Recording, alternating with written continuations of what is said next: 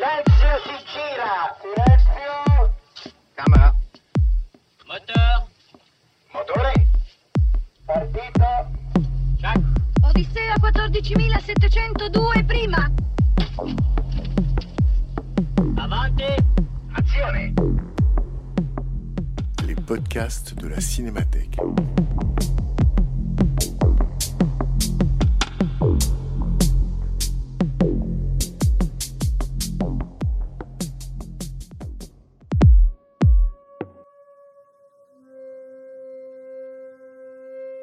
2022, à l'occasion de la rétrospective que la Cinémathèque française consacrait à Joseph Lozay et à l'issue de la projection du film Monsieur Klein, Frédéric Bonneau animait une table ronde en compagnie des critiques Jean Narboni et François Rangelier.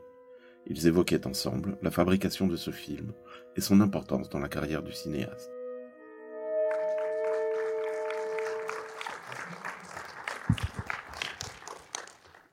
Bonjour à tous, merci d'être venus si nombreux, d'avoir garni cette salle Henri Langlois. Vous retrouverez tout à l'heure François Angelier, que vous connaissez.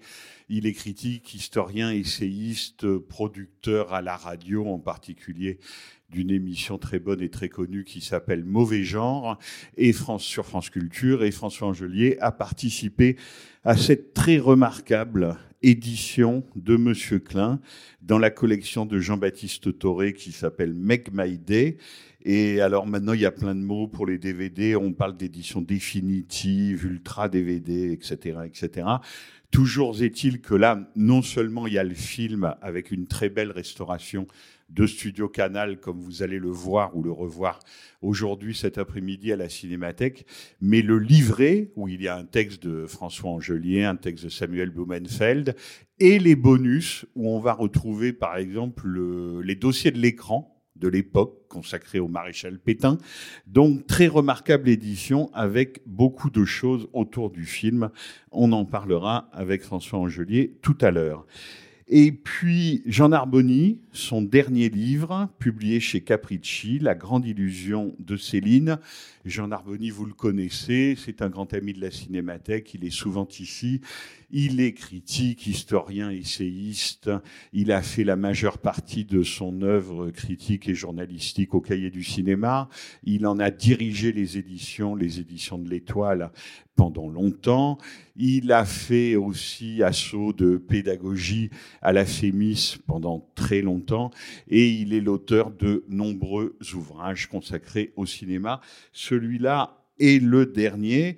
Et en plus des rapports, comme le titre l'indique suffisamment, entre Louis-Ferdinand Céline et Jean Renoir, euh, Jean nous en dira quand même quelques mots, il y a aussi une longue analyse de Monsieur Klein dans ce livre, ce livre important de Jean Narboni, et en particulier de la toute première séquence du film. Je ne vous en dis pas plus pour ceux qui ne l'auraient pas vu. Toute première séquence qui est particulièrement glaçante et qui rejoint exactement ce que raconte Jean Narboni dans ce livre. Euh, qui voit Monsieur Klein pour la première fois? Eh bien, voyez, Alain Delon a beau dire à chaque fois que le film passe à la télé, ah bon, vous trouvez ça génial, vous aviez qu'à y aller à la sortie. On le comprend parce que ça n'avait pas été tout à fait un, triomphe, ça avait été un demi-échec, disons, Monsieur Klein. Donc voilà, je suis ravi que cet après-midi, il y ait des gens qui connaissent bien ou très bien le film, et puis d'autres qui le découvrent pour la première fois. On vous donnera évidemment la parole et vous pourrez poser toutes vos questions à Jean Narboni et à François Angelier. Merci beaucoup, bonne projection.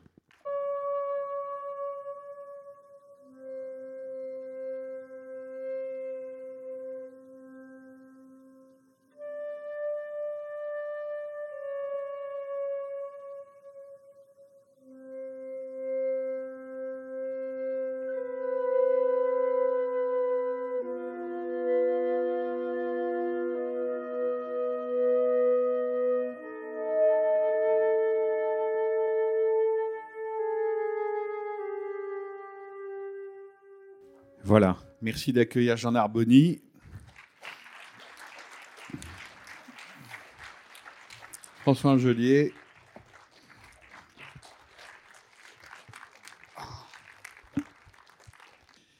Quel film Oui, c'est toujours aussi angoissant. Oui, c'est la question que j'a- j'allais te poser. On a beau euh, bien le connaître, avoir travaillé dessus, avoir écrit dessus, quelle, quelle impression ça continue à faire Bah, c'est un film que j'ai euh, François Angelier. enfin, j'ai tenté d'analyser seconde après seconde quasiment, enfin vraiment des, des arrêts permanents sur image.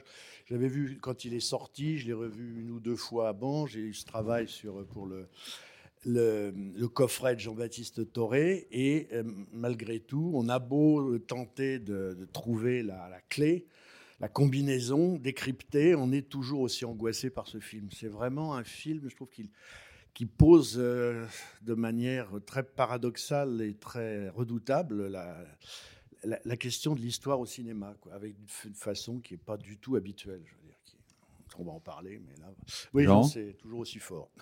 Jean, et toi? Ben, c'est un film que j'ai vu plusieurs fois, à la sortie et puis de loin en loin. Jean Narboni. Mais j'avais tellement été impressionné par, en- entre autres, par la première scène qui pour moi est presque intolérable. Je me souviens que je l'avais proposé en deuxième ou troisième année de création de la FEMIS à l'épreuve d'analyse de film. Donc ça devait être en 88 ou 89, cette séquence. Et à, l'époque, je ne savais pas très bien ce dont il s'agissait. Je, je voyais un médecin euh, examinant comme un, à la fois bestiaux, quoi, une femme sous tous les angles. Et je me disais, bon, voilà, c'est l'occupation, il y a dû avoir euh, des pratiques de ce type. Et puis ensuite, j'ai su qu'il y en avait un, un seul. C'est le fameux docteur Montandon, dont on parlera peut-être, mais voilà, qui était un personnage euh, extrêmement important dans le film, parce que c'est une sorte d'ouverture. hein, euh, Son nom n'est pas prononcé. Il ne réapparaît pas dans, le cours du film. L'actrice, euh, la, la femme qui l'examine sous tous les angles non plus. Et pour moi, c'est comme une ouverture au sens musical, c'est-à-dire que c'est un air qui pose la problématique du film, à savoir la reconnaissance, à quoi identifier, et qui euh, irrigue ensuite tout le film. J'ai cru qu'il n'y avait à aucun moment de retour sur, euh, sur ce personnage, mais il y a un tout petit fragment de scène à la fin du moment de la, coupole, quand euh, Delon, M. Klein, parle à, à son avocat, visiblement, Lonsdal, mais ça n'est pas entendu dans le film, lui dit Tu devrais aller euh, finalement voir le docteur Montandon. On n'entend pas la phrase. Et euh, Delon répond Non, non, moi j'ai horreur des voies urinaires, j'ai pas envie du tout qu'on regarde mes oreilles, mais euh, c'est le seul petit rappel explicite. Sinon, toute la problématique posée par cette, scène, d'ouverture, à savoir à quoi reconnaître, euh, est, inscrite dès ce prologue, dès cette ouverture. Justement, cette idée de la reconnaissance. Le juif est un corps étranger, il s'agit de le reconnaître pour pouvoir l'expulser. C'est ça qui a, qui a derrière ça. C'est le sujet de ton livre, La grande illusion de Céline. Mais là, on retrouve ça effectivement dès l'ouverture. Et tu fais bien de, de nous redonner cette phrase à la coupole parce que je ne l'avais pas entendue. Donc on, on y refait allusion. Mais ce qui est très frappant dans le film, quand on, a beau le revoir comme ça, c'est à quel point le film est construit sur un clivage dont tu parles aussi, François, c'est-à-dire l'histoire de Monsieur Klein, les troubles de l'identité, la fiction, pourrait-on dire, Monsieur Klein 1, Monsieur Klein 2, l'un est juif, l'autre ne l'est pas, et puis ce qu'on appelait en marxisme les superstructures répressives, c'est-à-dire comment le Veldiv, comment la grande rafle s'organise, comment on, fait l'ordre alphabétique, comment on réquisitionne les bus parisiens pour la première partie de la déportation des gens jusqu'à ce fameux vélodrome d'hiver. Est-ce que tous les deux, vous, vous pouvez parler de, de cette structure du film qui se recoupe, évidemment à la fin, où tout d'un coup il y a la synthèse des deux, qui se recoupe un peu dans, dans la phrase à peine audible que, que dont vient de, parler Jean. Enfin, cette structure est, est tellement étrange, enfin tellement singulière au cinéma, comme si l'histoire, l'histoire fictionnelle et la grande histoire avec un H étaient montrées de façon séparée avant qu'elles finissent par se rejoindre. Euh, oui, eff- effectivement, moi, ce qui me, ce qui me fascine dans, dans ce film, c'est qu'on est, on, on est dans l'histoire, on, est, c'est véritablement un, un moment de l'histoire euh, parisienne, de l'histoire de fond, de l'histoire européenne. On est en permanence dans ce moment historique, mais à aucun moment, euh, ce moment n'est cité. C'est ça qui me fascine, c'est que on peut, sur cet événement qui est la rafle du Veldiv, organiser, ça a été fait, un film, une reconstitution historique. On peut faire un film historique sur cette période. Bah, euh, section spéciale de Costa Gavras, qui devait réaliser le film au début, l'a fait. Euh, c'est, on est à Vichy, on nomme les gens, euh, des acteurs jouent des personnages historiques. On est véritablement dans un film d'histoire. Là, c'est absolument pas le cas. Il faut attendre le face-à-face redoutable entre Louis Seigné Alain Delon, le père et le fils, pour que le mot juif soit enfin prononcé À Strasbourg. à Strasbourg, qui à l'époque est, je dirais, annexé par le, par le Reich hitlérien. Il faut attendre la toute fin du film avec le passage du but, enfin du car qui contient les, les raflés pour voir enfin euh, sur quelqu'un, parce que c'est déjà présent avant dans le, dans le café où Alain Delon va téléphoner à Information Juive, voir enfin quelqu'un qui porte euh, une étoile juive, une étoile jaune. Euh, et à aucun moment dans les scènes qui sont les scènes de préparation de la grande rafle, je veux dire, un marqueur historique n'est présent. On ne nomme pas les gens, ce sont des scènes quasi abstraites, quasi formelles, euh, qui sont d'une froideur absolue, d'une totalement glaciale, et qui, par le fait même qu'elles ne sont pas, je dirais, désignées, euh, acquièrent une efficacité absolument redoutable. Moi, c'est ça, c'est ça qui m'a frappé, c'est que l'histoire est jouée, mais d'une certaine façon, elle est totalement... euh, et on efface les, les- les noms, les désignations, et malgré tout, la puissance dramatique fait que le, le film est là. Jean Arbonnier. Oui, bon, il, est évident que, ni, que Solinas et Lozé n'ont n'ont jamais voulu faire un film de reconstitution euh, historique. Et ils sont partis. Bon, euh, la- il y a deux références manifestes euh, du, du film. L'une est La mort aux trousses d'Hitchcock, avec un K, un K comme Klein, K comme Kaplan, qui est le nom euh, de ce personnage inexistant auquel répond Cary Grant quand on l'appelle dans une scène qui est, qui est exactement celle de la coupole. hein. Donc K, Kaplan, Klein, Alors- évidemment Kafka, puisqu'on est... Dans La mort aux trousses, c'est un hôtel new-yorkais. C'est un- dans La mort aux trousses, c'est un hôtel à New York. C'est un groom qui appelle Monsieur Kaplan et Cary Grant a la mauvaise idée de se lever à ce moment-là. Et effectivement, la scène là est explicitement citée.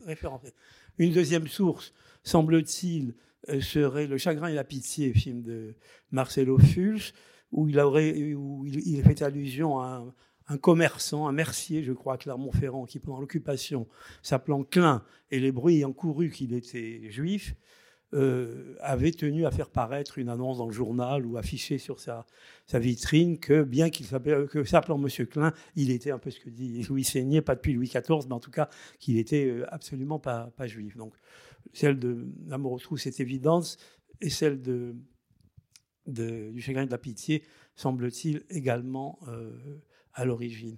Ce qui, est, tout à fait... j'aim- J'aimerais simplement vous lire quelque chose de stupéfiant dont on croirait que celui qui l'a écrit a vu le film, alors qu'est-ce qu'il écrit ça? C'est en 1944, où, où on se demande si Solinas et Lozé n'ont pas pris connaissance de cet écrit, mais non, puisque ça n'était pas publié. Maurice Garçon, un très grand avocat, écrit dans son journal publié il y a quelques années, à la date du 27 mars. Donc le 27 mars, c'est avant euh, 44. Donc on est avant le débarquement en Normandie du 6 juin et avant l'exécution euh, par la résistance du monde de Montandon à Clamart euh, le 3 août 1944. Et voilà ce qu'il écrit. C'est saisissant. Parce que Laurent Joly, un historien très important de, la période, donne un très long entretien dans ce coffret, très intéressant.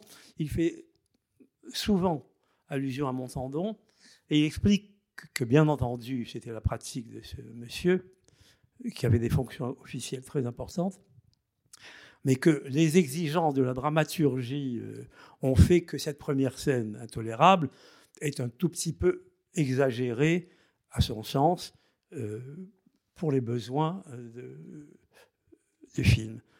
Quand on lit ce qu'écrit Maurice Garçon, on a vraiment l'impression que non. Voilà, je lis. Une belle canaille, Montandon. C'est l'arbitre des questions juives, l'homme qui distingue le juif, le hume, le renifle, le démasque. C'est une spécialité. Il s'est imposé avec autorité, des juges d'instruction le désignent, lorsqu'un juif ne s'est pas déclaré, est arrêté et dénie sa race. Il est chargé de retrouver le sang et la généalogie, non pas dans des actes d'état civil, mais dans une recherche biologique. Alors voilà, ensuite, on a l'impression de voir le film. Tout ce que j'avais entendu dire de lui me faisait penser que c'était un fou. Ce n'est qu'un gredin. Il fait payer ses conclusions par les patients. Son examen est quelque chose d'hallucinant. Il se précipite sur sa victime, lui ordonne de regarder à droite et à gauche pour surprendre s'il a ou non le regard fuyant spécifiquement juif. Il mesure les mâchoires, le nez, le palais, les oreilles et les pieds et annonce qu'il remettra son rapport sous dix jours. C'est pendant ces dix jours-là qu'il faut envoyer un chèque si l'on n'a pas compris ou si c'est impécunieux, on est foutu. Parce que ce Montandon était, extrêmement cupide et vénal au point d'avoir même euh, un petit peu irrité son grand ami Céline, euh, qui le trouvait tout de même un peu exagérément cupide. Alors, ce Georges Montandon, justement, qui est le héros négatif du livre, euh, qui était-il? Enfin, d'où sortait ce type qui avait tordu la médecine, la biologie, enfin pour des théories suprématistes et racialistes, où donc il, prétendait immanquablement donc repérer, le juif. Et sur la cupidité, effectivement, il y a la phrase dans le film "Vous réglerez à ma secrétaire". Voilà. Bah, Alors ce Montandon est un médecin, il est suisse. Il est, il est médecin, il a fait des études en Suisse euh, au début du siècle. Euh, et ensuite, il a été euh, ethnologue et même explorateur. Il a été dans des régions très dangereuses, dans la guerre civile, en Russie, en Union soviétique euh, naissante, euh, en Éthiopie. Donc c'était un médecin, un anthropologue assez, sérieux. C'était un communiste fervent, au point d'avoir été arrêté en Suisse pour activité subversive, quasiment au profit de la Troisième Internationale. Et euh, il a été donc pendant très longtemps un ethnologue, un, anthropologue, un explorateur et un, médecin. Il a épousé une soviétique qui a été abattue avec lui euh, le 3 août 1944 à Clamart par la résistance. Et puis, peu à peu, il a commencé à classer les races. euh, Et à partir du moment où on classe, on a plutôt tendance à aller vers ensuite la hiérarchisation. Et au fur et à mesure que les années passaient, euh, il a commencé à comparer les, ce qu'il appelait les races, puis les ethnies, les sous-ethnies. Enfin, c'était extrêmement élaboré. Et puis, il a sombré ensuite dans l'antisémitisme forcené. Il écrit un livre qui résume tout ce dont on parle ici, qui s'appelle Comment reconnaître le juif dans une collection qui s'appelait Le Juif et la France chez De Noël, le livre que, euh, Céline, dans son premier pamphlet, Bagatelle pour un massacre, cite. Non, pardon, il ne le cite pas. Il inspire certains passages de Bagatelle pour un massacre, et ensuite euh, il est nommé par Céline dans un autre pamphlet qui s'appelle L'école des cadavres. Et ce monsieur a eu ensuite des fonctions très officielles.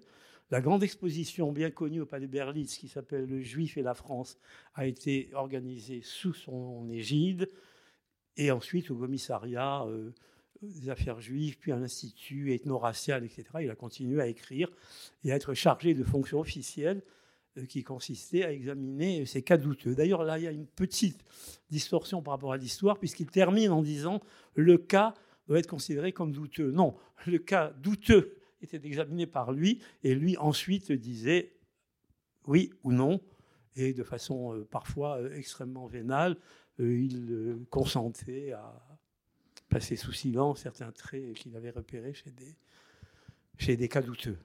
Comment Céline et lui se sont-ils rencontrés? Est-ce qu'ils se sont fréquentés? Je crois que c'est dans le livre, j'ai un peu oublié. Je crois que c'est Darquier de Pellepoix qui a succédé à Xavier Vallat au commissariat aux, affaires juives. Qui était, Xavier Vallat était, bon, collaborationniste, euh, antisémite, mais modéré, Xavier Vallat était, forcené. Et, et c'est, je crois que euh, c'est lui qui a présenté Céline à, à Montandon. Et bizarrement, euh, euh, quelque chose s'est noué entre eux. Céline a, éc- a écrit beaucoup sur lui. Euh, Il le considérait comme une relation professionnelle, ensuite comme un- une référence ethno- ethnologique et anthropologique. Et puis il écrivait Je l'aime, je l'aime, il l'aimait, etc.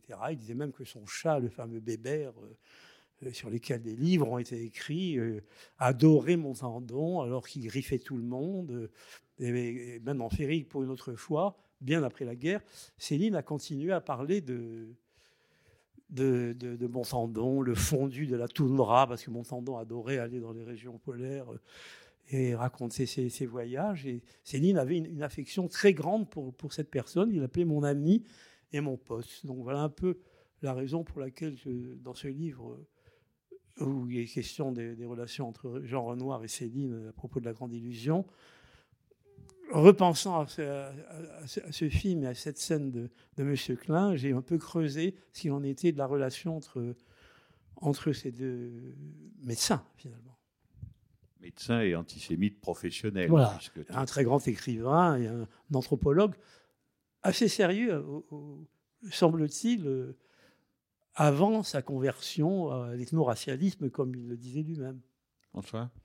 Oui, nous, Montandon, il y, a, il y a- il y a le Montandon dont on parle là et qui, qui est devenu l'emblème de la raciologie nazie et de la collaboration scientifique, si j'ose dire.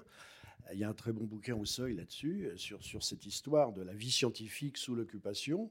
Mais il y a le Montandon d'avant, euh, qui publie chez Payot des ouvrages de voyage, d'ethnologie sur euh, le monde slave, la, Sibérie, la toundra, tout cela. Et puis, il faut dire que les, théories de Montandon, vous disiez qu'il était communiste, moi j'ai trouvé un article euh, en fouillant, il y, a- dans l'humanité des textes qui, vont de Montandon, qui, qui expriment, qui traduisent ces théories. Donc c'est un personnage qui était connu politiquement avant, euh, n'était pas évidemment noté à l'extrême droite. Et c'est sûr que, alors je suis très content que vous ayez cité Maurice Garçon, puisque le, le journal d'occupation de Maurice Garçon, qui est paru aux belles lettres, document extraordinaire sur toute cette période. Ça, je recommande si vous ne l'avez pas lu. Je ferme la, la parenthèse. Donc moi, ce qui me fascine, c'est qu'effectivement, cette scène d'ouverture, qui ne peut pas être autrement qu'en ouverture du film, je crois qu'à un moment, on avait songé à la mettre ailleurs, ça aurait été une erreur totale, c'est véritablement la, la matrice, la matrice du film, puisque on, voit bien que cette scène se dissémine et contamine, puisqu'on est dans la raciologie et dans le mal qui se répand, le virus, euh, se con- contamine tout, tout le film. La, la scène qui suit rejoue de manière euh, totalement à l'envers et sur un mode euh, complètement délirant et, et presque fastueux et frivole euh, cette scène. Elle a, avec Juliette Berthaud qui se regarde dans le miroir, qui regarde un peu ses lèvres, qui se fait les lèvres. On, retrouve exactement les mêmes postures, la même manière de découper le corps que, dans la scène d'ouverture. Euh, ensuite, j'ai été frappé un moment dans la, première incursion de la police euh, au domicile d'Alain Delon pendant la, l'espèce de petit raout en après-midi alors qu'il pleut sur Paris, tout le monde danse sur du lit du, du Rêve Ventura. Euh, à un moment, Étienne Chicot, qui joue le rôle du, policier, donc qui incarne l'ordre et qui bientôt les rafleurs, euh, est, justement euh, sous un compas, Euh, c'est-à-dire une espèce d'instrument qui semble coiffé et qui sert là aussi à calibrer, à mesurer, à noter les écartements de la même manière. Et on retrouve encore cette scène sur un mode parodique étrange avec Jeanne Moreau et Alain Delon dans le château d'Ivry-la-Bataille, où elle allume son, allumette, et là, elle, euh, elle commence à le détailler, à l'observer, et on retrouve de nouveau, je dirais, des, des structures de cette scène. Donc c'est fabuleux la manière dont la, le scénario dissémine véritablement et pollue tout le film avec cette scène effroyable d'ouverture. Scène inaugurale. Est-ce que l'osé, son scénariste, donc Solinas, Costa Gavras, qui n'est pas cité au générique, mais rendons au président de la Cinémathèque ce qui lui appartient.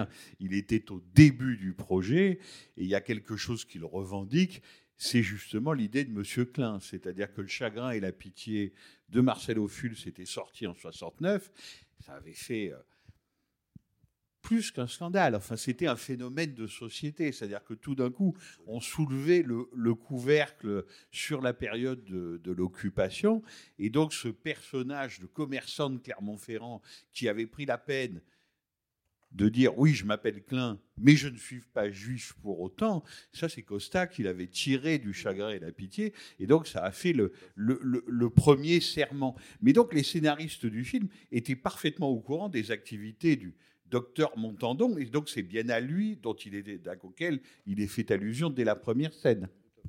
Oui, c'est lui, parce que effectivement, c'est lui qui faisait du trafic de certificats d'arianité. Euh, c'est lui qui il était riche, d'ailleurs, il a fait fortune comme ça. C'est des gens, vous savez, c'est la célèbre phrase de, de- de Goebbels.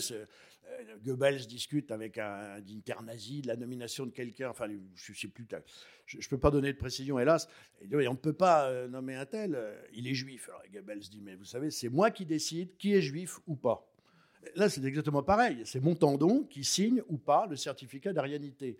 Donc, on est, en, plus d'être dans une sorte de, cataclysme, de catastrophe historique absolue qui est, la, Shoah, on est en plus dans des trafics, comme on est dans des, petits trafics, des, de petites négociations. Donc, c'est une surenchère déjà sur, cette situation. Et là, effectivement, et Montandon est d'autant plus Montandon qu'il n'est pas cité. Euh, ça, moi, je trouve extraordinaire, puisque ce personnage devient le Montandon pour toujours. Et, c'est un peu la force du film, d'ailleurs. Oui, tu disais que Solinas et Lozé, avaient- ou vous disiez, avaient hésité sur la place de, cette scène. Bon, ils l'ont mise au début et Lozé, je crois, dans l'entretien avec euh, Michel, euh, dit euh, que, sans cette scène, le film perdrait son ossature, son soutènement, enfin que qu'elle est programmatique. enfin. Par ailleurs, quand, quand on voit comment le film est construit, alors j'ai fini quand même par me poser la question, est-ce que M. Klein, l'autre, est un résistant Parce que la différence avec la mort aux trousses, c'est que dans la mort aux trousses, je vous le rappelle quand même, M. Kaplan n'existe pas. M. Kaplan est une invention des services secrets américains et le malheureux Gary Grant arrange les services secrets américains en prenant l'identité de M. Kaplan, en lui donnant une enveloppe humaine, enfin en le- en l'incarnant. Voilà. Tandis que là, il y a bel et bien deux Robert Klein, et celui qui visiblement a un saïcar, a un chien-loup, et l'amant de Jeanne Moreau, Dick, parce que les deux lisent Moby est-ce que lui, ça l'arrange qu'il commence à y avoir ce doute sur la personnalité d'Alain Delon?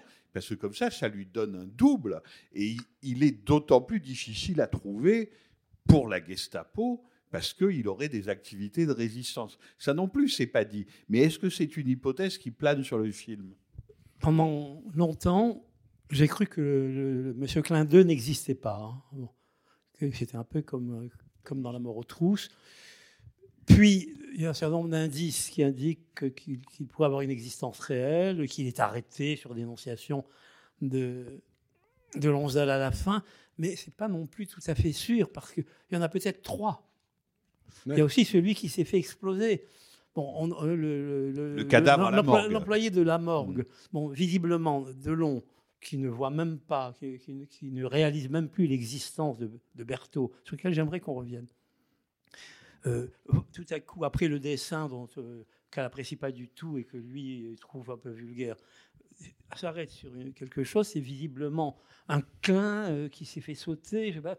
Et donc, à la morgue, l'employé leur apprend que le site car, c'est-à-dire la photo de M. Klein 2, a explosé, qu'il aurait pu faire sauter tout Paris et pas seulement le quartier général de la Gestapo.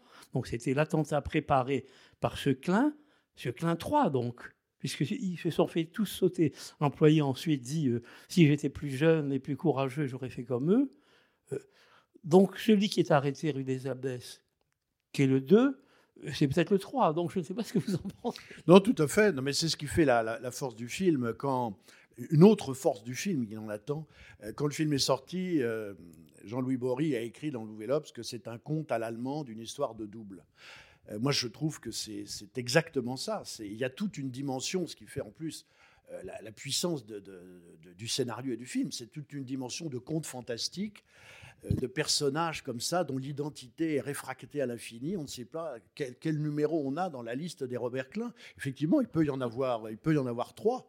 Euh, L'un qui est mort, mais peut-être le 3 qui manipulait le 2 et le 2 qui manipulait le 1. Donc effectivement, euh, c'est. Moi, je, je pense qu'en définitive, le- au moins, il y en a au moins un qui existe. Euh, Ça. C'est c'est évident, mais comme toujours dans ce film, on reste en retrait par rapport à la, à la, à la nomination, à la dénomination. Tout Il y est a- ouvert. Il y en a au moins un qui, a- qui existe et au moins un qui est résistant puisqu'il préparait un attentat. Voilà. On, est au moins, on est au moins sûr de ça. On n'est pas sûr. En revanche, effectivement, Jean a raison, que ça soit celui de la fin. Voilà, Puisqu'il absolument. aurait sauté avec, euh, avec sa charge explosive. Avec notamment, moi ça m'a frappé aussi, des allusions d'Alain Delon à, cette, euh, à cet attentat et à la pulvérisation du sidecar. Au début, euh, il s'est fait sauter. je veux dire, Oui, exactement. Delon le dit pendant la première visite Oui, oui, oui. avec Suzanne Flon. Mais de quoi il parle? L'événement n'a pas encore eu lieu. Je veux dire, ce qui montre bien que ce film, une espèce de structure ouverte, où on circule dans tous les sens en permanence, c'est très, très, très étrange. Tu voulais revenir sur la scène du départ de Juliette Berthaud. Pas seulement, du, pas seulement du départ. Je pense qu'une des raisons pour lesquelles le, le film n'a pas marché ou a été accueilli de façon. euh, Alors, j'ai lu dans le, dans le coffret DVD qu'il avait fait à peu près 800 000 entrées. Maintenant, c'est des chiffres. euh, bien sûr. bon. bien sûr. Le, le- le cinéma était différent. Disons qu'un film avec Delon, ce qu'on appelait un Delon, comme on disait un de Funès, c'était la politique des grandes vedettes, comme on disait à l'époque. Donc un Delon, 800 000 entrées, c'est pas assez. Donc c'est pour ça que je parlais de demi-échec. Bon. Moi, je me demande s'il n'y a pas une, une source de résistance à la vision de la France que donne un cinéaste américain. Qu'un scénariste italien, communiste, un, cinéaste américain, communiste, donne cette idée de la France, c'est quelque chose d'extrêmement désespérant hein, quant à la France. Mais il y a quelques exceptions. Il y a l'existence peut-être de ce Robert Klein, résistant communiste, puisqu'il compose, en tout cas, il, écrit sur une partition internationale. On a l'employé de, la Borgue.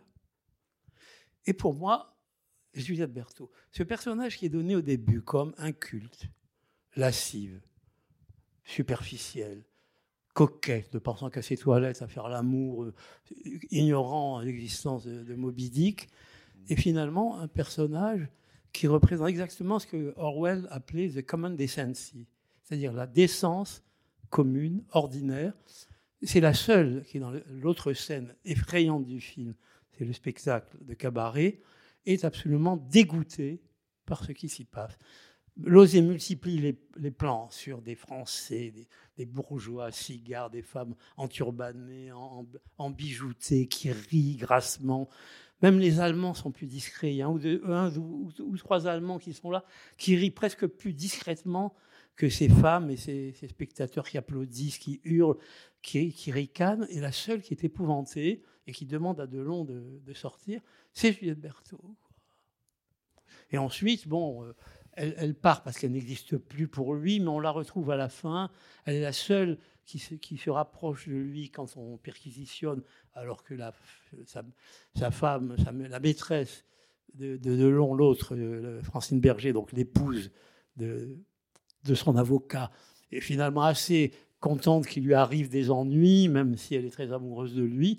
Juliette Berthaud est pour moi, et là, je, là il y a quelque chose qui vient de communiste, c'est-à-dire que pour George Orwell, cette décence commune se trouvait plus volontiers dans le peuple que dans les élites. Tout à fait. Et, pour moi, le personnage de Juliette Berthaud s'extrait de cette superficialité, Absolument. de cette lascivité. C'est-à-dire qu'elle commence comme la poule écervelée, voilà, et finalement, voilà, elle est la seule voilà, à faire preuve voilà, d'humanité. voilà. Oui, non, tout à fait. Ça, c'est c'est sûr que d'une certaine façon, elle, elle sauve un peu les figures féminines, puisque la plupart des autres. Alors, il y a la figure de Suzanne Flon, extraordinaire interprétation, qui est cette femme qui est recluse dans cet immeuble délabré et qui attend euh, hypothétiquement le retour d'un mari prisonnier. On ne sait pas est-ce que c'est vrai, est-ce que c'est faux. Euh, il y a Francine Berger euh, qui, vit l'instant et qui ne se pose pas énormément de questions avec ce mari, je dirais, complaisant, joué par Michael Lonsdal. Il y a puis toutes les, les, même les ouvrières. Les ouvrières sont montrées un petit peu de façon pas vraiment concerné par ce qui se passe, et pour ne rien dire, bien sûr, euh, de la coupole, où là, c'est essentiellement des femmes qui sont euh, filmées à la mangeoire. Tout le monde est en train de baffrer, de s'en coller dans le cornet. euh, et, et brusquement, et au milieu de toutes ces figures, on ne peut pas dire qu'elles soient très valorisantes, il y a Juliette Berthaud, euh, qui a vraiment un, un statut extrêmement émouvant, dramatique, et assez presque de résistante. Dire, C'est la seule à se montrer à la hauteur de l'événement et à, être, d'une certaine façon, à comprendre ce qui se passe. Les autres semblent un peu, soit on jouit, soit on jouit de l'instant quand on est du bon côté, soit on semble ailleurs. C'est d'ailleurs une des problématiques du film, c'est les scènes inactuelles. Les gens qui font que, ah oui, ah oui, l'occupation, ah bon, euh, on continue à aller en- à vivre en château, quoique on ne sait pas très bien la- le statut des propriétaires du château. On- Ce qui est exactement le cas Voilà. du personnage d'Alain Delon au début du Et- film. et, Delon, absolument, que absolument. lui, non seulement il n'a pas de, de problème visiblement particulier avec l'occupation allemande, mais il en profite. Ah bah, c'est ce qu'on largement, a- oui. c'est ce qu'on appelle un profiteur. Donc c'est la première scène inaugurale avec Jean Bouise, qui d'ailleurs est un comédien au-delà de tout éloge, et qu'on retrouve à la fin dans le train qui part vers la mort, qui part vers les camps. Il, arnaque ce bourgeois juif, sûrement ce grand bourgeois, s'il a des tableaux de cette valeur, qu'il paye la moitié de sa valeur, parce que c'est il fait ce qu'il veut. C'est-à-dire que l'autre n'a pas le choix et lui peut le gruger. Enfin, c'est vraiment la figure du profiteur. Pour le personnage d'Alain Delon lui-même, on part quand même d'assez bas, justement, dans, dans la décence commune. Oui, oui. euh, D'ailleurs, Jean Bouise, euh, dans la vie, était, était- l'époux d'Isabelle Sadoyan, c'est-à-dire la femme qui est examinée par Montandon au début. hein. C'est un, petit clin d'œil de, de. Oui, ce qui est extraordinaire dans le film, c'est que on n'y voit presque pas d'allemand, en tout cas dans aucun rôle actif, quelques rires dans le spectacle, quelques silhouettes de ci, de là. Tout se passe du côté français. Mais on a, Laurent Joly hein, y insiste bien, on n'a absolument pas les antisémites forcenés de l'époque. Les Darquier de Pellepoix, les Coston, les Bernardini, Céline, etc. On a des, fonctionnaires, quoi. Hein, le- le- ou des indifférents. Lozé di- disait que c'était un film sur l'indifférence. Donc à aucun moment, même Lonsdal, bon, quand il dit juif, on sent qu'il les aime pas beaucoup, mais enfin c'est pas un forcené, euh, c'est un peu péjoratif. Et ce qui est extraordinaire, c'est d'avoir choisi ce, parti, d'avoir adopté ce parti pris. Les Allemands ne joueront aucun rôle. Les Français, qu'on montrera, ne sont pas des hurleurs. La rafle du Veldiv, c'est Bousquet, c'est- l'ami de Mitterrand, euh, qui n'était pas un antisémite forcené, qui simplement était le préfet de police et avait dit avec à Heydrich, euh, non, on va faire la preuve que nous, nous ne sommes pas euh, dominés par les Allemands, nous allons faire ça nous-mêmes. C'est-à-dire qu'il a organisé la rafle du, du Veldiv. euh, et c'est- vraiment très impressionnant. Les plans où on voit euh, les bus qui passent avec les gens qui sont au marché, les files d'attente, euh, les gens qui sont avec leur ticket de rationnement, c'est extrêmement impressionnant et beaucoup plus fort que si on avait vu des Allemands. Il y a peut-être eu d'autres films où, ils, jouent, un rôle, mais le, film est, très angoissant sur, ce plan. Mais alors justement, on a envie de vous poser la question à, à tous les deux. On voit bien la complexité du film qui en fait sa, sa grandeur, son jeu de miroir sans arrêt, d'écho, de rebond. Enfin, c'est sublimement écrit. Voilà, le scénario de Monsieur Klein, c'est quelque chose vraiment d'extraordinaire. Est-ce qu'on peut lui chercher des poux du côté historique? C'est-à-dire, on peut dire que ce n'est pas vraiment le problème de l'oser, mais est-ce que historiquement, le film est précis, disons? Ben, je dirais que, enfin moi je suis pas, suis pas historien. Je pense Laurent Joly en, parle parce que lui c'est le grand spécialiste français de tout justement cette euh, le, bureau, le commissariat aux affaires juives et tout ça. Donc euh, c'est lui, lui dit, bien les choses dans, le coffret. Je, je pense qu'il y a une volonté, euh, c'est mon point de vue, chez Solinas et Lauzet, de d'aller dessous- presque en dessous de l'histoire, c'est-à-dire de, partir d'un événement historique et d'essayer de mettre en place une analyse véritablement presque ontologique et presque métaphysique euh, de, ce qu'est ce type de situation totalement gangrenée par le mal. Enfin, on a une réflexion sur le mal qui va même au-delà de l'histoire. Et ce, ce qui amènerait peut-être par moments justement une- des anachronismes qui ont été repérés. Par exemple, quand le train entre en gare d'Ivry-la-Bataille, euh, le logo SNCF qui est à l'avant de la locomotive doit dater des années 30, celui qui est sur les wagons date des années 60. Il n'y a, pas du tout. euh, même les wagons, d'ailleurs, sont des wagons qui sont, je dirais, euh, anachroniques. Il y a plusieurs éléments comme ça dans le film, parce que ça n'est pas le problème. La, question n'est pas là, et je crois que dans une de ses déclarations, L- Lauzet parlait d'un apologue, je crois même. Quelque chose qui a une dimension morale, une dimension universelle. Donc l'histoire est là, et c'est la plus lourde histoire que l'on puisse porter. Mais le, but de Lauzet est plutôt d'aller au-delà encore de ça.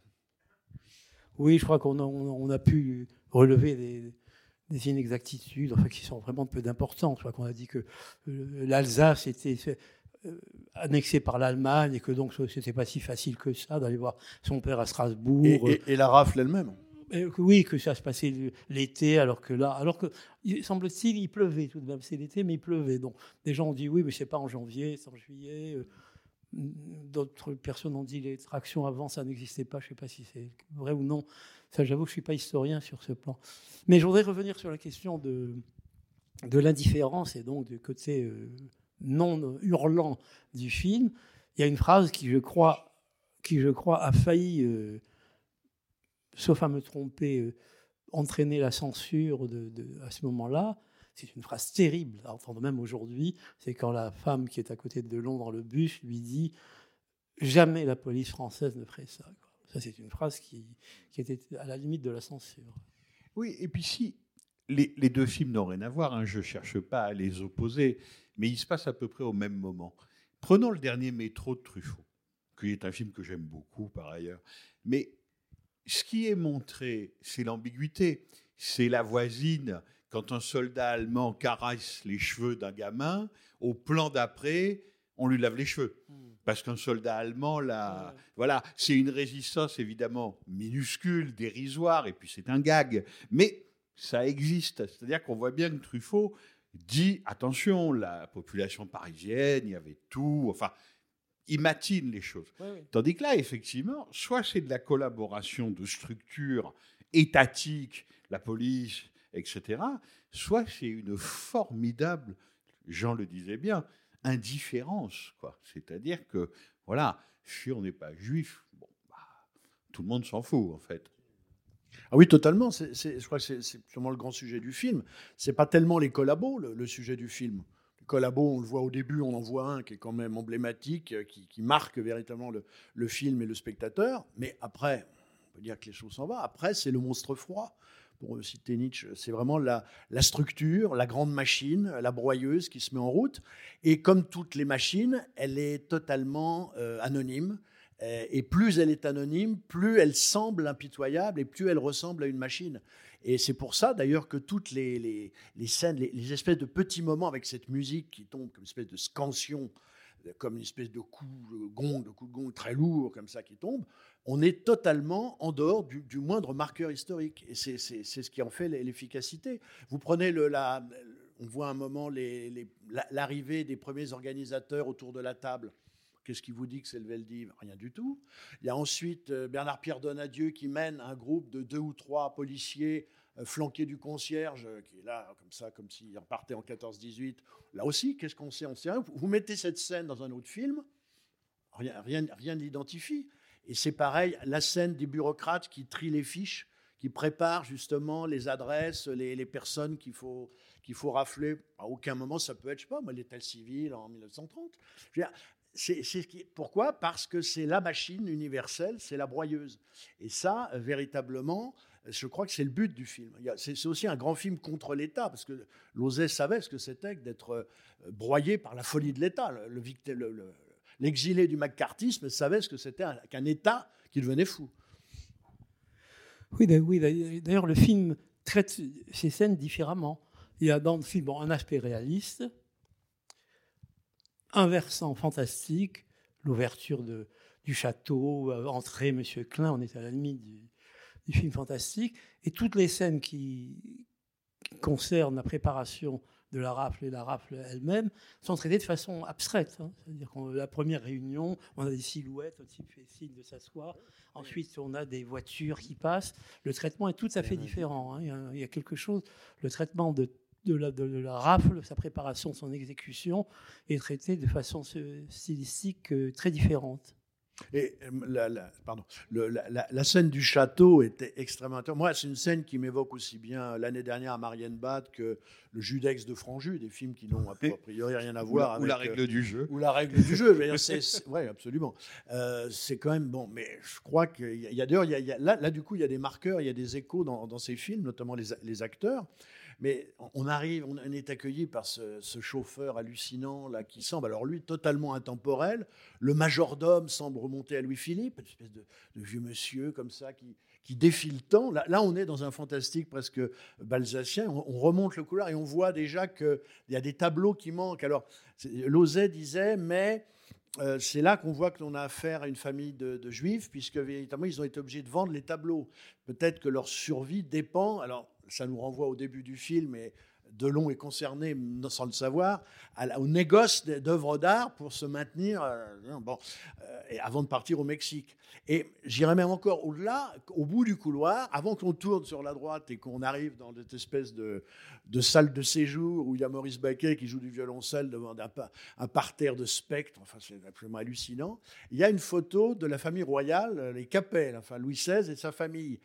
Et ça peut renvoyer aussi à la fuite à Varennes, euh, je veux dire, à l'aspect, je dirais, à l'envers de la, de la Révolution française, c'est-à-dire ce- les, gens contraints à la fuite pour essayer de survivre, et si on est rattrapé, ben, on sait ce qu'il arrive. Donc c'est très étrange la, manière qu'ont les scénaristes, et parce que ça, je pense qu'ils y ont pensé, c'est quand même pas mal, joue avec l'histoire dans ce film. C'est très, très étonnant. et des gens totalement hors du temps. C'est ça, c'est-à-dire que on dit toujours que l'oser, c'est vraiment la mise en scène, qu'il est très fort metteur en scène, etc. Bon, il suffit de voir ce film-là pour s'en convaincre. L'usage de la courte focale, des plans séquences. On parlait de la scène où Juliette Berthaud s'en va et où Delon est passé à autre chose, c'est-à-dire qu'il est devenu un autre Robert Klein. Elle est on ne la voit plus, elle est devenue invisible, elle prend sa valise, elle s'en va. Tout ça est, en- est dans un seul plan. Et là, dans le château, il y a ce plan, mais qui est admirable, où on voit son reflet dans la vitre la nuit, tandis que Jeanne Moreau, par la fenêtre, va enlacer l'homme au sidecar, qui est un des autres Robert Klein. C'est le quatrième.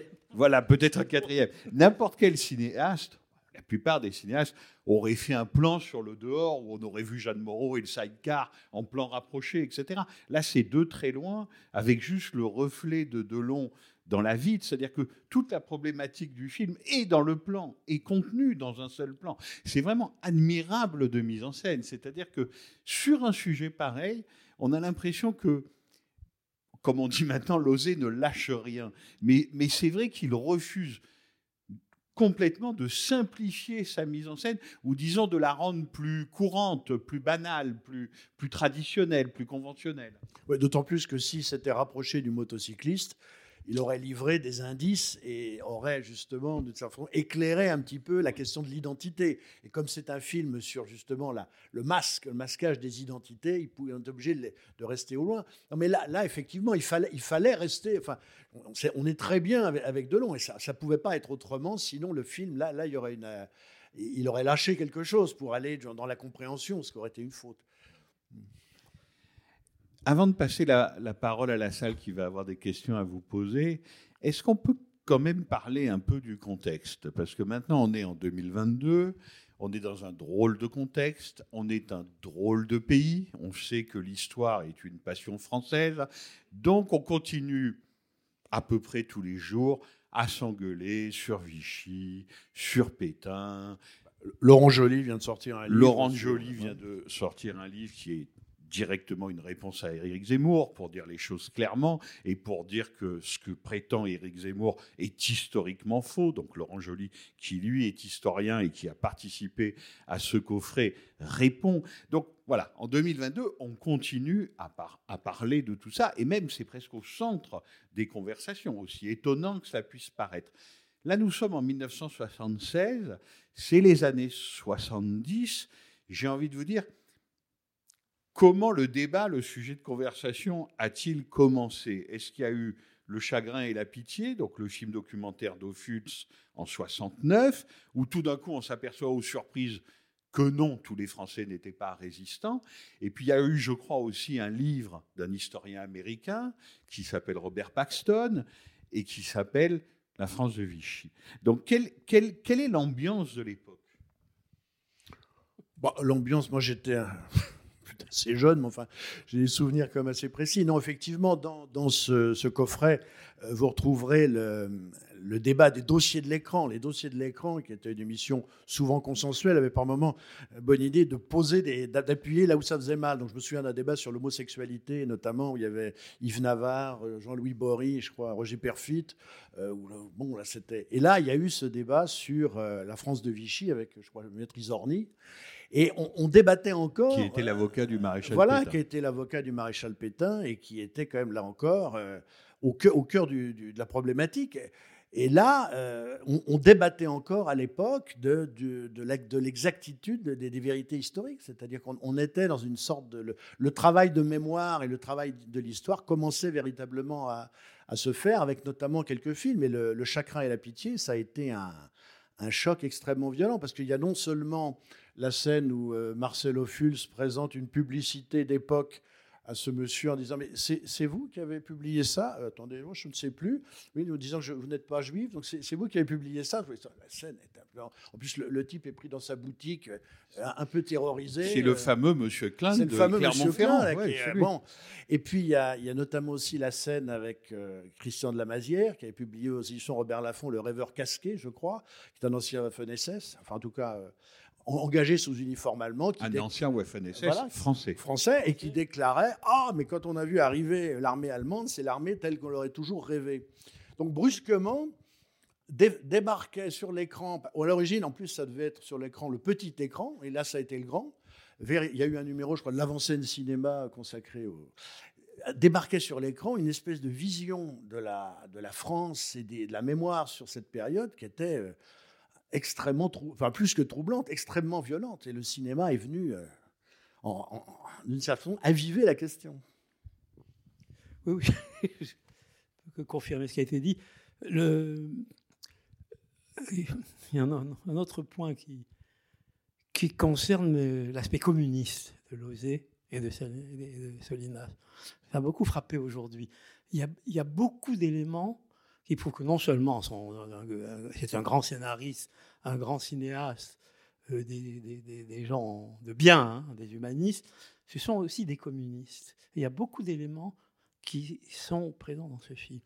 On a fait le reproche, par exemple, à Lozé d'avoir dit à un moment, quand j'ai filmé le Veldiv, etc., j'ai pensé euh, au coup d'État de Pinochet et les opposants euh, qui étaient parqués, etc. Dans les stades. et ça lui a été reproché au nom de l'unicité, de la singularité, euh, de euh, l'originalité absolue de, De ce qu'on n'appelait pas encore la Shoah. voilà, de l'extermination des Juifs d'Europe. Il y a, a d'autres traits dans le film. Et ça, je crois que ça vient de quelque chose qui est souvent les pouvoirs communistes. Les communistes ont.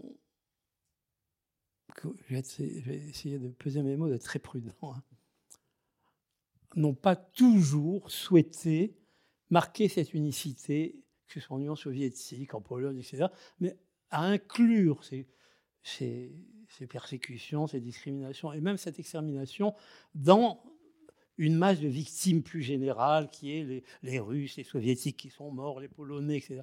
De noyer un tout petit peu cette, spécifi- cette spécificité qui a souvent été un trait communiste qu'on peut expliquer historiquement. Il y a plusieurs traits dans ce film qui relèvent de cette chose. Par exemple, le premier nom annoncé, avant Cohen, euh, Klein, etc., c'est Mahmoud Amshari.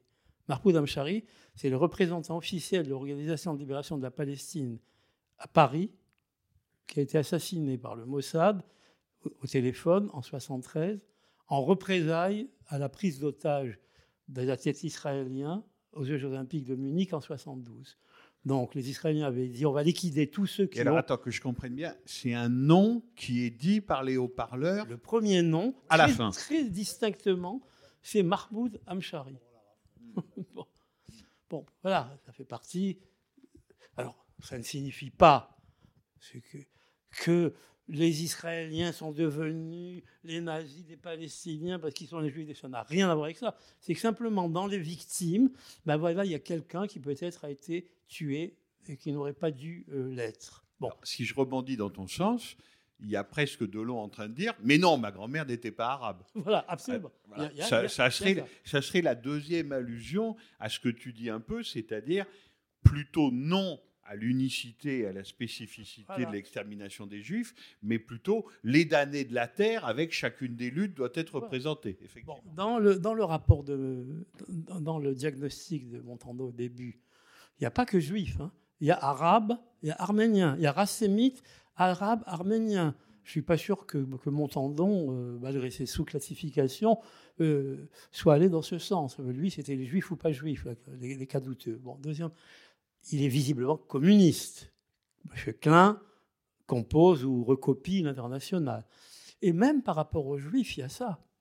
Il y a la lutte, il y a, euh, pas la lutte de classe, mais en tout cas les divisions de classe. Il y a d'un côté ceux qu'on va rafler, qui sont les pauvres, les classes euh, inférieures, etc., qui vont dans les bus, et il y a les juifs riches qui font des quatuors à des trios dans un château, et qui ont assez d'argent pour pouvoir partir à temps euh, au Mexique.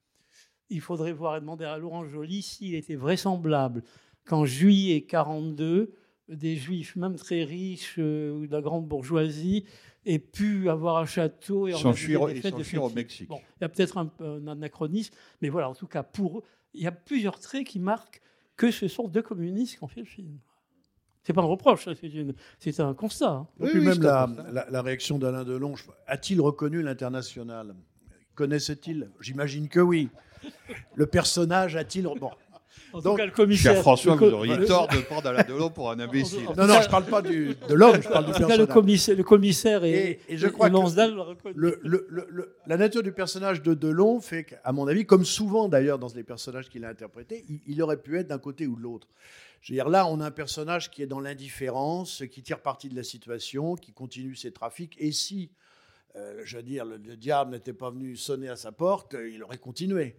Euh, il, est, il est comme ça, un peu suspendu un peu. Et, et là, il aurait pu être aussi bien du côté de la collaboration, parce que le geste qu'il a de, de- de- de se confronter à Fred Persson, qui joue le rôle du commissaire, en disant à Francine Berger, mais non, au contraire, continue de jouer. Il y a une volonté de provocation et d'affrontement. La scène est géniale. Scène absolument géniale Scène géniale. qui aurait pu, euh, je dirais, déboucher sur une sorte de, de volte-face euh, idéologique et presque psy- psychologique d'un personnage qui se serait dit tout compte fait.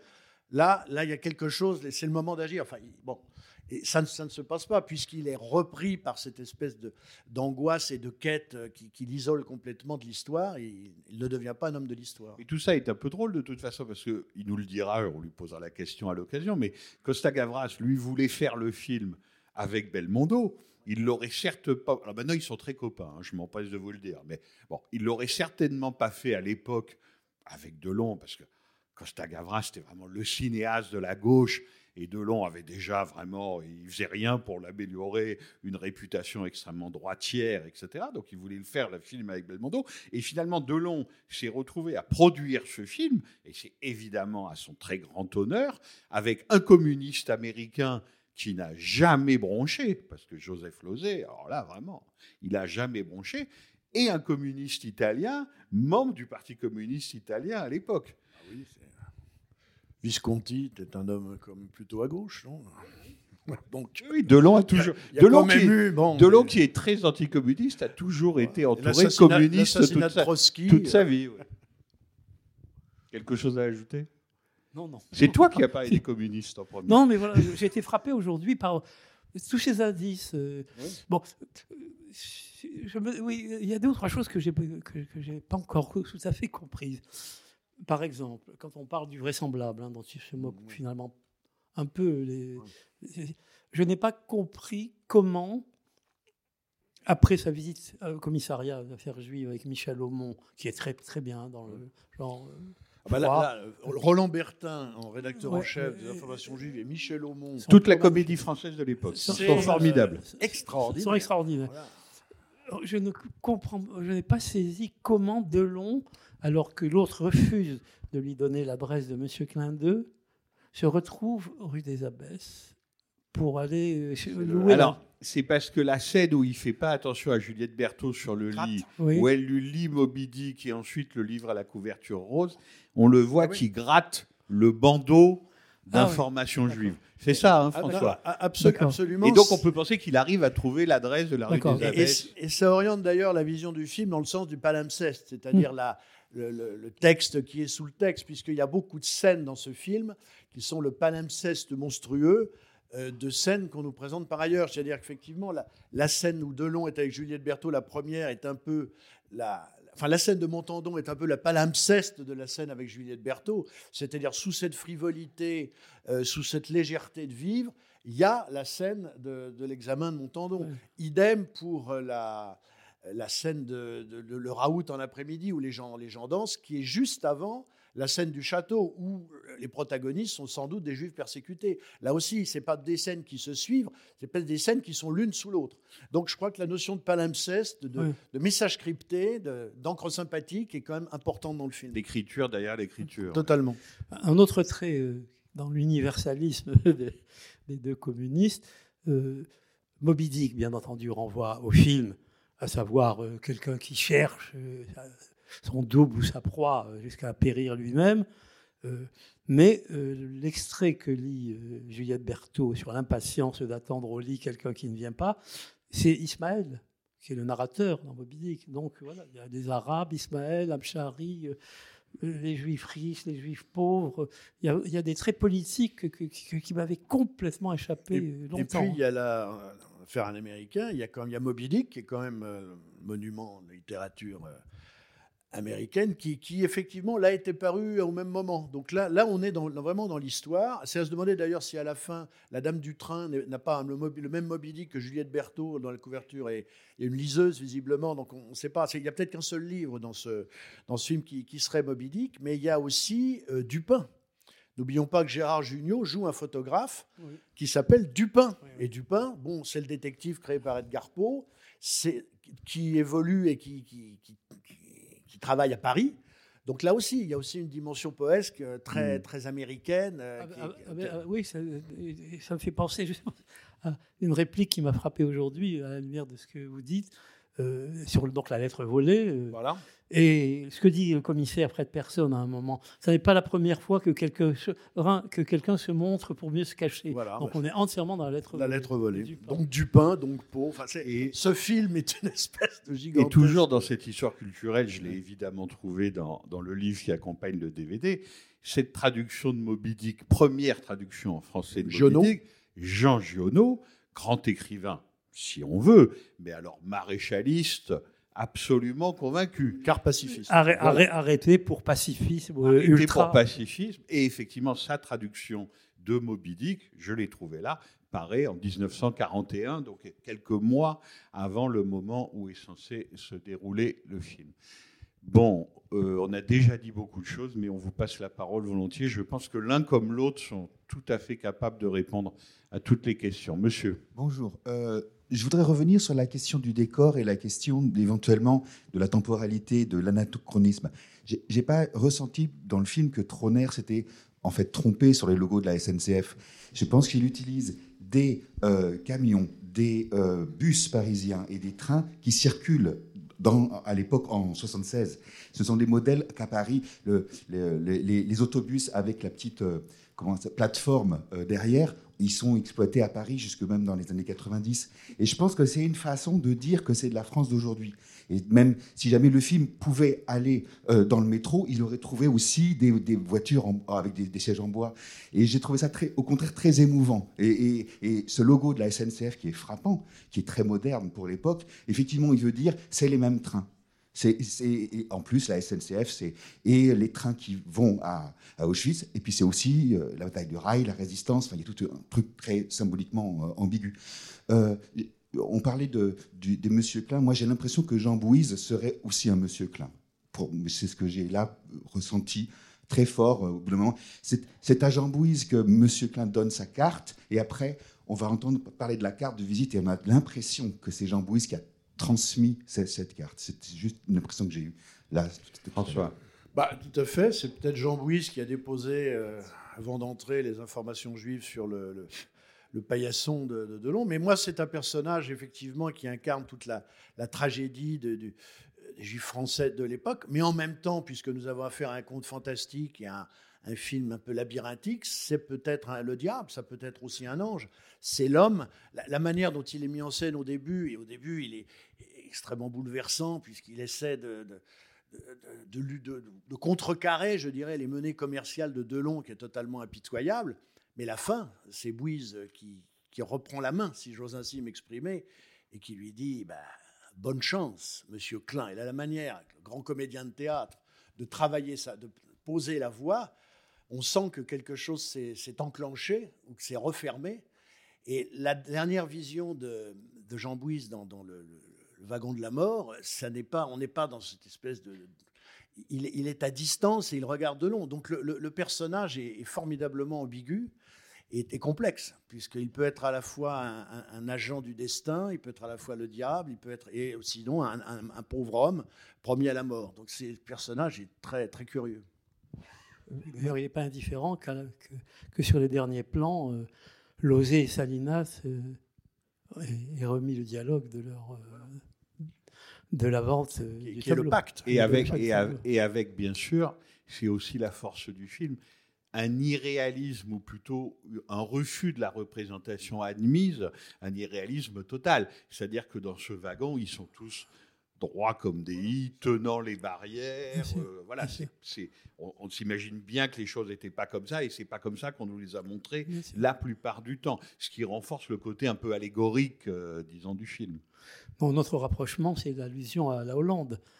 Elle est faite par euh, Jean Bouise au début sur l'appartenance du tableau, Absolument. et ensuite reprise par Henri Seigné sur la possibilité d'une branche juive de Klein à Hollande. Et d'ailleurs, le, le tableau de Von Ostad s'appelle pas du tout Portrait d'un gentilhomme, ça représente un médecin et qui tient une, une sorte d'alambre de, de fiole, je sais pas quoi, qui est une analyse d'urine, euh, qui renvoie à, justement à tout ce qui est analyse biologique, euh, voilà. Oui. Donc c'est- bon, ça, ça n'est pas dit, mais j'ai un peu fouillé sur le, sur le Ça, tableau. ça nous fait un médecin de plus Voilà, qui n'est voilà, pas forcément un diapharus. C'est ce que j'ai trouvé, donc c'est assez curieux. J'avais une question sur, le, sur le- le- les conditions de production. Euh.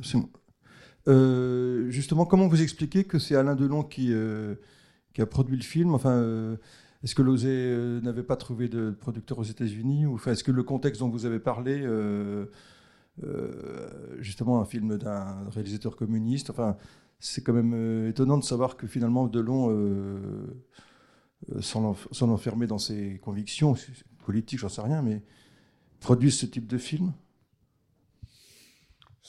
Samuel Blumenfeld fait un historique très précis euh, et très intéressant de l'histoire de la production. À l'origine, ce sont donc deux. Je n'ai plus les, les noms très. Je ne veux pas écorcher leur, leur nom. De, de- Claude Lévy et Paul Tillard, voilà, qui, qui en 1967, ça, c'est le livre. voilà, qui en 1967, j'essaye de vous répondre, hein, monsieur, avec ce que j'ai appris dans le livre, publie chez Robert Laffont un livre qui s'appelle La Grande Rafle du Veldiv. Et il y a deux autres journalistes hein, qui s'intéressent beaucoup à cette question, qui s'appellent Robert Kuperberg et Jean-Pierre Labrane, je crois, si je ne me trompe pas, qui s'emparent du sujet et en fait démarchent, comme on peut le faire dans le cinéma français de l'époque et encore aujourd'hui. C'est-à-dire qu'ils disent ça ferait un film formidable, etc. Et c'est d'ailleurs ils sont au générique, hein, ils sont tous les deux cités au générique. Et ils sont producteurs parce qu'ils amènent le sujet et ils essaient d'intéresser. Donc je pense qu'ils vont voir un des grands cinéastes politiques de l'époque, Costa Gavras. Absolument. Voilà, donc euh, ils viennent faire section spéciale. Donc ils lui disent mais ça vous intéresserait pas? Ce- donc ensuite il y a l'intervention du, du scénariste. Il y a Et qui Voilà. Et, et pour vous répondre, Delon a déjà tourné avec Lozé l'assassinat de Trotsky. Donc ils se connaissent, ils s'apprécient, et il est évident que Delon, à l'époque, avec Belmondo, Louis de Funès et Va- Vassillan, euh, est la grande star de l'époque, et donc le film peut se monter sur son nom Totalement. comme on dit. Voilà. Quant à, euh, quant à Delon de droite, oui, certainement, mais ça ne veut pas dire antisémite.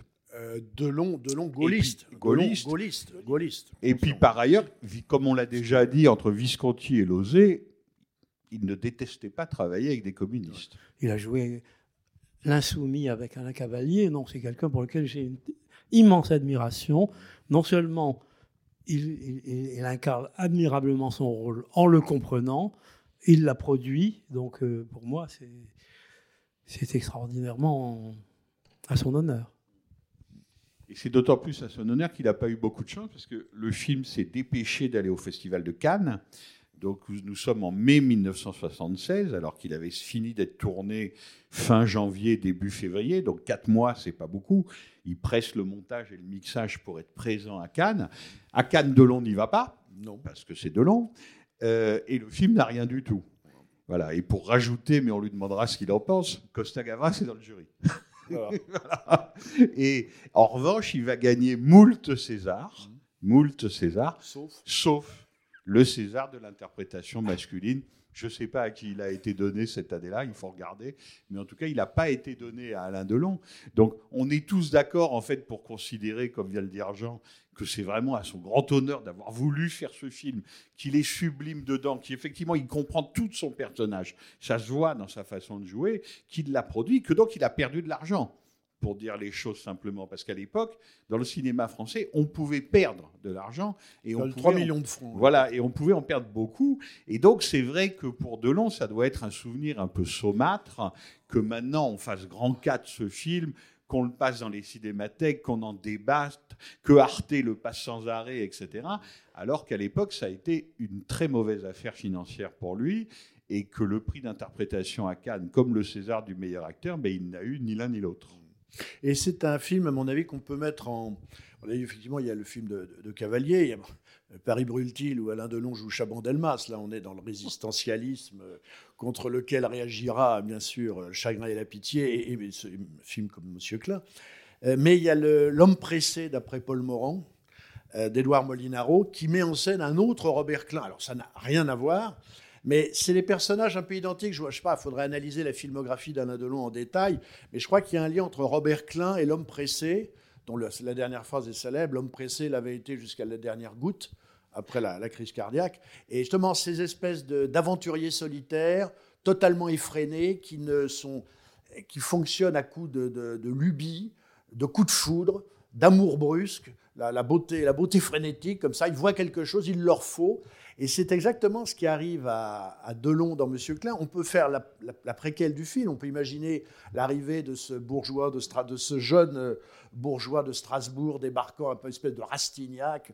euh, euh, la conquête de Paris via, les femmes, visiblement, puisque ce soit pendant la vente aux enchères ou avec Francine Berger, on voit très bien comment l'homme, c'est par les femmes qu'il arrive à, acquérir sa puissance et, son pouvoir, et puis fonctionnant comme ça, comme une espèce d'homme pressé à la conquête de Paris, et puis après, il lui arrive ça. Donc je, je pense que c'est intéressant, moi c'est ce que j'ai fait, et d'ailleurs c'est assez euh, enseignant de, de- de faire Monsieur Klein et l'homme pressé de, de Molinaro. Et puis alors, on pourrait rajouter qu'Alain Delon est quand même le grand spécialiste des rôles doubles, puisqu'il y a eu le sketch des histoires extraordinaires avec Brigitte Bardot par Louis Malle, ce film où donc on ne compte plus les Monsieur Klein, et puis alors là je me tourne vers Jean Arbony qui est un bien plus grand spécialiste que moi, mais Jean-Luc Godard, Nouvelle Vague, où là encore il, il joue un, un double personnage. Lennox, Richard Lennox. Euh, oui, Allez-y, monsieur. Bonjour. Oui, alors juste euh, sans rajouter un, un monsieur Klein supplémentaire, est-ce qu'il n'y a pas aussi une, une Madame Klein qui est un petit peu présente dans le film? C'est la, la femme de Michael Lonsdal. Il y a un plan en fait où on parle de la vengeance quand les policiers sont, chez Delon pendant la, fête. Et il y a un plan, le plan vient sur elle. Elle a un regard un peu énigmatique. Et après, quand je la vois dans le film, je trouve qu'on on peut toujours se demander est-ce qu'elle est là en tant que qu'amante déçue qui, prend de la distance? Ou est-ce qu'elle participe pas aussi un petit peu à cette, à cette mécanique, en fait? Je pense que tout le monde est content de voir Robert Klein se ramasser, si vous me permettez cette expression. Parce que là, aussi, on, on- fait un, autre, on fabrique un autre film. On imagine bien que ce, dandy, cet esthète dandy, ce, ce donjon à succès, a dû à la fois écraser, marcher sur beaucoup de monde, euh, qui peut d'abord se rapprocher de la personnalité d'Alain Delon telle qu'elle.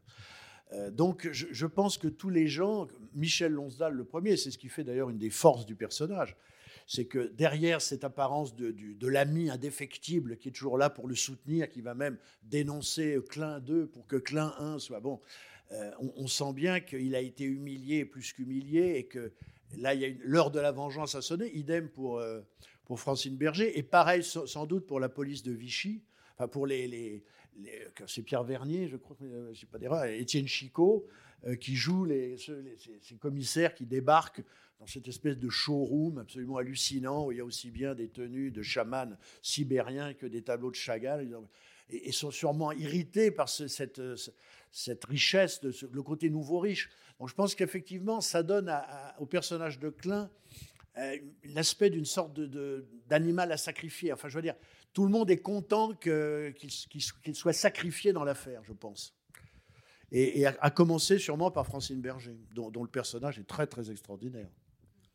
D'ailleurs, la, première scène est, très intéressante avec elle. C'est-à-dire que, bon, elle fait une scène de jalousie à, Delon parce qu'elle a trouvé Juliette Berthaud chez, lui. Et avec un sourire de jubilation, elle termine en lui disant il y a d'ailleurs deux policiers qui, qui t'attendent. tout au long du film, chaque fois qu'elle est filmée, quand Delon est perquisitionné ou euh, menacé d'être convoqué, on a des plans sur elle qui sont là, bon, euh, pas mécontentes. Ce qui est assez intéressant parmi les innombrables rimes euh, du film, c'est que la première phrase qu'elle dit à, à Delon pour désigner Juliette Berthaud, c'est Qui est le squelette qui est chez toi? Pas non plus anodin. Pour, pour ne rien dire de la vente de l'appartement à la fin, où euh, on sent que Michel Lanza, qui embrasse un moment le vautour, avec la- la- le pommeau d'argent de la qui- le, le baiser au vautour en, en dit long sur la, la psyché profonde de, de Michael, euh, Michael Lonsdal. Non, non, ça c'est c'est assez... Et le baiser de Delon, de, de Lonsdal à, à Delon au moment de son départ en train avec le, la chien gare, et ouais. l'argent qu'il a pris, c'est filmé absolument comme un baiser de Judas. hein. C'est- Absolument. Il l'embrasse trois fois. Comme dans le Gard, mais ça se fait ailleurs, visiblement. Oui, bon, bonjour. Je voulais euh, rebondir sur ce que vous venez de dire par rapport à deux autres icônes qui apparaissent euh, dans le film. L'une, c'est le tableau que vous avez évoqué, que vend euh, Michael Lansdale, euh, que vend Jean Bouise au départ, et qui, même si le titre est dans l'histoire de l'art erroné, comme vous nous en avez informé, il s'appelle quand même le tableau de gentilhomme, d'un portrait d'un gentilhomme. Et à la fin, enfin, lorsque les biens de- du personnage de Delon sont, sont saisis, il camoufle ce tableau. Il essaye de le sauver. Il a un attachement très particulier à ce tableau. Alors, est-ce que c'est une figure d'éthique dans un contexte de décrépitude générale? Je ne sais pas, j'aimerais avoir votre analyse. Et il y a une autre image qui est assez frappante. C'est l'affiche du film, dans les scènes de rue, l'affiche du film Le Juif Sousse qui, euh, qui apparaît à deux reprises devant des devantures de cinéma. Et cette affiche, elle est terrible, c'est la vraie affiche. Le, le le Juif sous, c'était le grand film de propagande antisémite euh, pendant la guerre et qui représentait donc un, juif euh, rapace avec le nez crochu, etc. Et, et il revient à deux reprises. Donc ça, c'est premier euh, clin d'œil. Et ça renvoie aussi, je, crois, à la scène du début où, on, euh, où il y a ce médecin qui, essaie de typer euh, la race juive, etc. Et, puis une autre chose sur Delon, parce que une, chose m'a frappé, c'est qu'il est quasiment présent dans toutes les séquences du film, ce qui, dans un film de deux heures, pourrait être extrêmement lourd. Alors à un moment, je me suis dit, ça y est, c'est encore, il a été producteur, c'est encore un film à sa gloire. Mais non, parce que ça, renforce cette sensation des taux qui se resserrent autour de lui. Et je me demandais, quand vous avez présenté le film, euh, Frédéric, si euh, Delon, qui est, qu'on vous l'avez expliqué, très aigri, que c'était un flop financier, je ne sais pas s'il a encore les droits, mais vu le nombre de rediffusions du film, je pense que s'il les a encore, c'était finalement une bonne affaire pour lui. Est-ce qu'il se, se déplace parfois pour venir présenter ce genre de film? Vous l'avez invité euh, Comment il réagit? Vous voulez dire aujourd'hui? Ou aujourd'hui ou dans des projections Ah oui, passées oui, mais je, je crois qu'Alain Delon a eu des problèmes de santé il y a peu et que donc il se déplace moins, mais euh, tous les spécialistes du film, enfin les gens qui connaissent bien l'osé et qui connaissent bien le film, savent qu'Alain Delon en est extrêmement fier.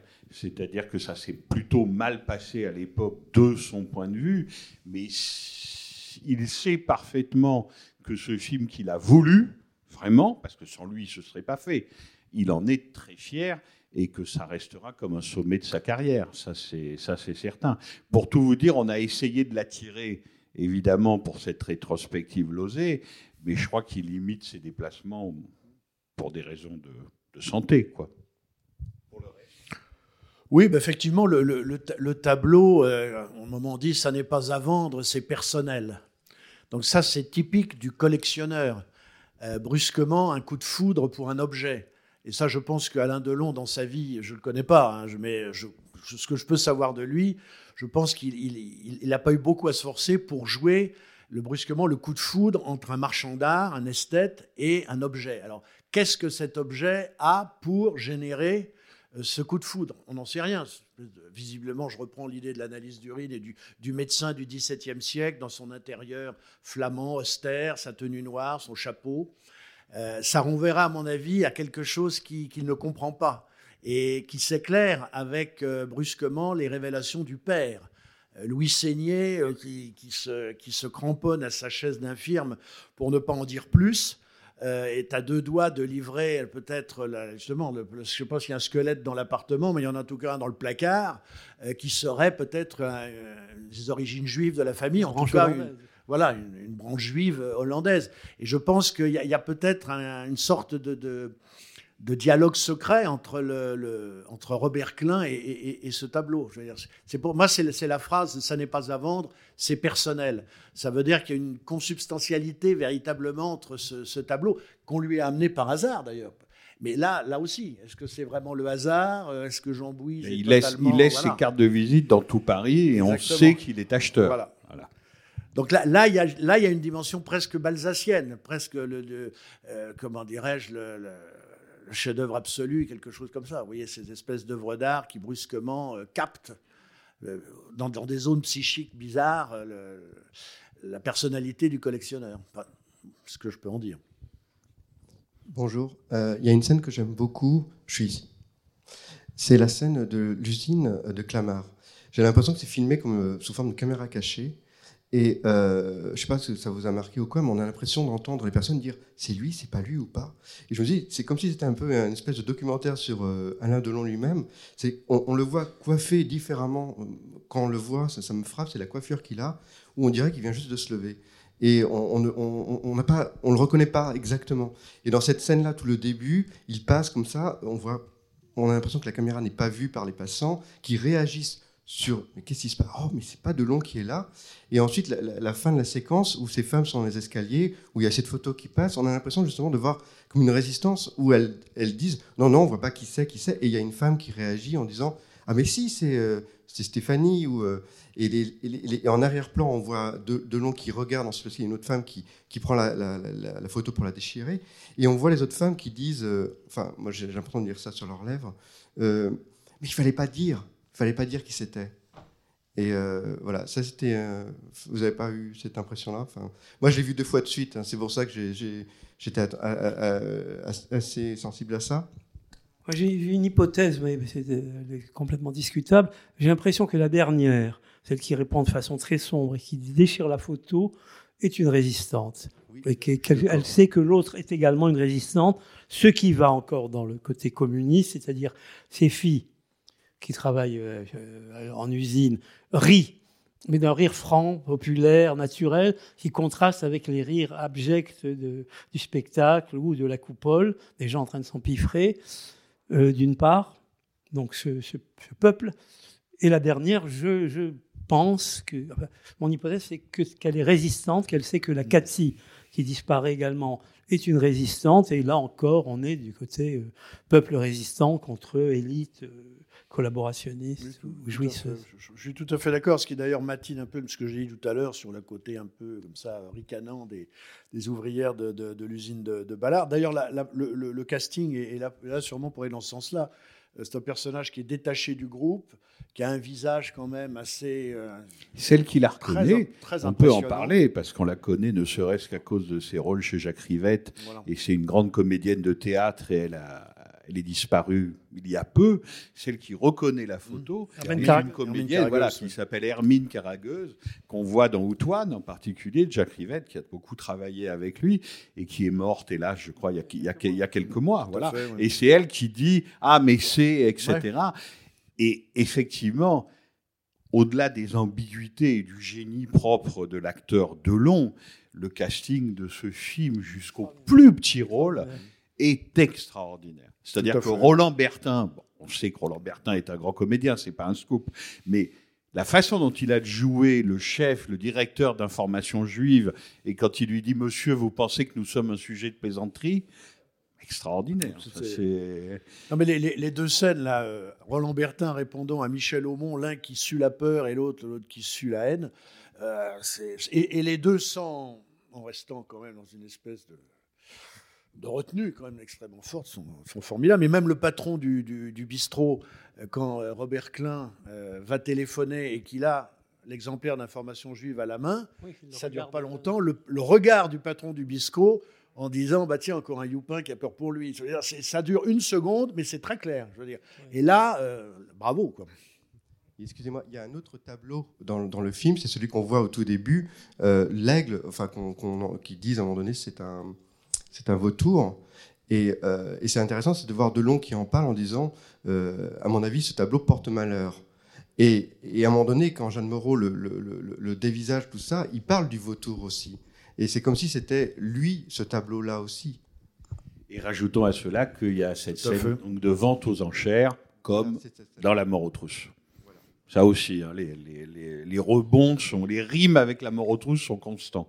Et si j'ose, euh, je pense que cette scène de vente aux enchères d'un tableau euh, plutôt abstrait, en tout cas symbolique, qui est une sorte de, vision, euh, je dirais, réfractée, bizarre de, l'ai- de l'aigle hitlérien. Enfin, je veux dire, c'est très clair que là, il y a une allusion à l'aigle hitlérien, à l'aigle nazi, et qui est très, très, très étrange. L'idée de, de mettre une vente aux enchères, quand on voit ce que sont tous les travaux d'historiens qui se sont, qui ont eu lieu depuis sur justement la, spoliation, euh, le trafic en France et à, l'échelon européen des œuvres volées, montre bien qu'il y avait déjà une intuition chez le scénariste euh, de, ce qu'était la, vie en Europe, en nazie, euh, qui, anticipait presque sur les travaux, les, travaux des historiens d'aujourd'hui. Euh, bonsoir, messieurs. Moi, j'ai été frappé par le chien, le chien, le berger allemand. Le berger allemand qui finalement euh, était chez le libraire, là, et le libraire lui dit il est perdu, bon, voilà, et puis sans se soucier. Et le chien qui a été, euh, si je peux dire, entre guillemets, amoureux de Robert Clay. Et je trouve euh, une allusion avec le, la chanson de Jean Ferrat, Les Nuits Bourgard, dont dans un couplet on parle du chien et des bergers allemands. Et là, euh, je trouve que hum, il y a un rapprochement du berger allemand vers Robert Klein, qui est censé être juif, enfin censé être juif euh, sans l'être. Et contrairement euh, à ce qu'on pense, que les bergers allemands étaient dans les, dans les, dans les camps de déportation pour, pour surveiller les, les juifs, là c'est tout le contraire. Le chien qui tombe amoureux du. Il y a un paradoxe, donc, du chien qui arrive, dans le, qui arrive euh, disons, euh, tout proche de, de Robert Klein. Voilà. C'est très frappant. Merci. Oui, mais le, c'est- le chien qui semblait être euh, le chien de Klein 2, euh, dans la photo, euh, qui se met à être amoureux de Klein 1. Alors là, c'est extrêmement, extrêmement bizarre. Et puis, ça témoigne bien aussi, je dirais, de l'ouverture, et je ne vais pas dire de l'ambiguïté, mais de, l'ouverture des, signes et des signes dans, ce film. Parce que le, berger allemand renvoie bien sûr au, gardiennage des camps, à la surveillance des, des prisonniers et des déportés. Et là, il est renversé, enfin, je veux dire, d'une certaine façon, ça devient un animal, affect- un animal perdu, un animal affectueux, et on le retrouve sur le quai de la gare tenu en laisse avec une chaîne, où là, de nouveau, il redeviendrait presque un, chi- un chien carcéral. Donc le, le- le chien aussi a une histoire dans, dans le film. Et puis il le lâche, il le lâche pour le, le Voilà. redonner à la, après. Et là, c'est pareil. euh, on, enfin, on sent quand même qu'il y a ce chien, c'est un va-et-vient, un va-et-vient permanent, un va-et-vient dans, le film, euh, qui dénote quand même une, euh, un certain flottement, peut-être, je sais pas. Que je, là, j'ai pas trop compris ce qu'il voulait, dire vraiment. euh, pour le, disons, pour le, rendre, pour pourquoi il l'a rendu avant de partir.